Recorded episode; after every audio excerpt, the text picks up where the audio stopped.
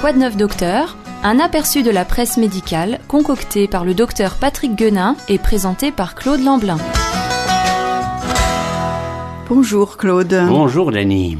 Eh bien, aujourd'hui, nous allons aborder des questions qui concernent le cancer du sein. Nous nous adressons aujourd'hui particulièrement à vous, mesdames, et ce n'est d'ailleurs pas la première fois que nous abordons ce sujet particulièrement préoccupant, parce que on sait qu'il est en augmentation, ce cancer. Les études menées de ce fait et donc les articles ne manquent pas, et nous, à ce microbe, nous souhaitons vous apporter toujours de manière plus précise les éléments d'information récents que nous connaissons. Alors tout d'abord, la scénologie. La scénologie. En effet, qu'appelle-t-on la scénologie Ce terme, il faut le dire, est assez peu connu du grand public. C'est le terme réservé par les médecins pour parler d'une discipline qui s'occupe d'un atout féminin, et quel bel atout, le sein. Elle concerne essentiellement le cancer du sein. Mais la scénologie s'occupe également de toutes les maladies du sein.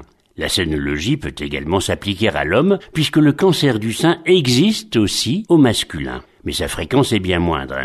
En Suisse, par exemple, on dénombre une cinquantaine de cas de cancer du sein chez les hommes, une cinquantaine de cas par an. On n'en parlera donc pas aujourd'hui, mais il est intéressant de savoir que le cancer du sein chez l'homme existe. Nous poursuivons cette chronique avec le résumé de deux articles parus dans la presse médicale. Alors tout d'abord un rapport publié le 30 décembre. Il a comme titre Synopsis des recommandations européennes pour le dépistage du cancer du sein. Un guide international de recommandations pour le dépistage et le diagnostic des cancers du sein a été établi par un comité européen multidisciplinaire de 28 membres, dont des patientes, réunis entre 2016 et 2018. C'est le cancer le plus fréquent chez la femme et celui où le nombre de décès est le plus important. Au cours d'une seule année, 60 000 nouveaux cas récents ont été diagnostiqués et 12 000 décès recensés en un an.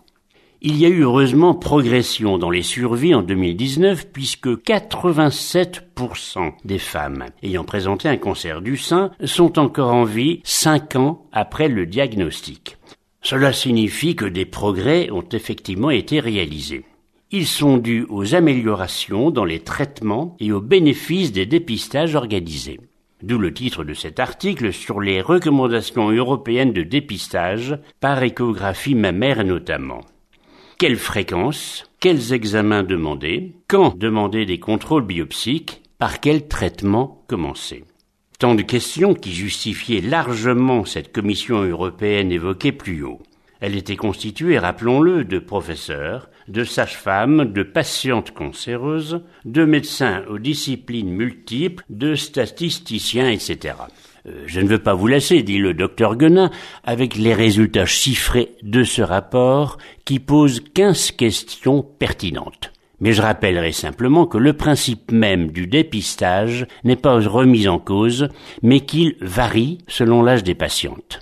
Il ressort de cette étude qu'entre 40 et 75 ans, il serait préférable de pratiquer des dépistages réguliers tous les deux ans en moyenne.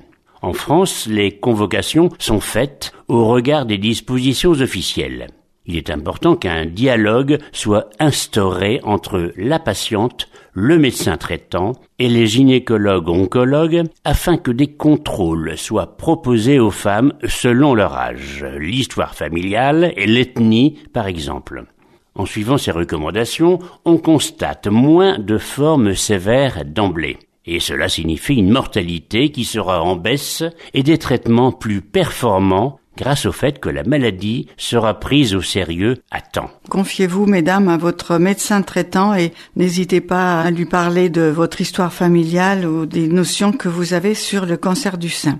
C'était un article du docteur Pierre Margent dans le gym en ligne du 30 décembre 2019 et voici quand même un deuxième article plus positif euh, puisque la Société française de scénologie précise que un tiers des cancers du sein sont liés à des facteurs de risque Oui, un tiers des cancers sont liés à ces facteurs de risque évitables. Cela signifie qu'en France, si on parvenait à éliminer les causes évitables de cancer du sein, on arriverait au chiffre impressionnant de 20 000 cancers en moins.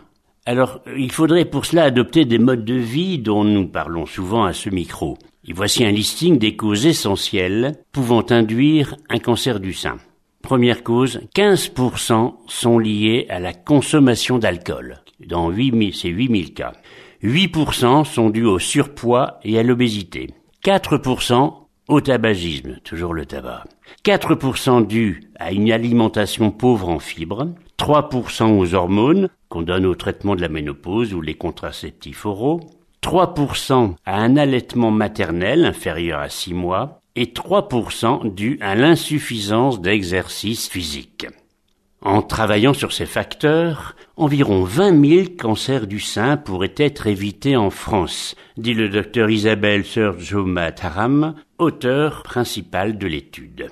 Donc effectivement, cela vaut la peine de tenir euh, compte de ces recommandations scientifiques, puisque là, il ne s'agit pas simplement de conseils humains, mais étudiés sur des grands nombres de personnes et de patients. Et donc, nous vous suggérons, amis auditeurs, de suivre tous les conseils d'hygiène de vie qui sont prônés sur cette antenne, puisque on en revient finalement toujours aux, mêmes notions. C'était donc un article de Elia Hakimi Prévost, et c'est paru dans le quotidien du médecin du 2 décembre 2019. Claude, à très bientôt. Et puis ben, comme par hasard, la semaine prochaine, on reparlera du tabac. C'était de neuf docteur, présenté par Claude Lamblin. Vous pouvez retrouver cette chronique en podcast ou nous en demander les articles de presse.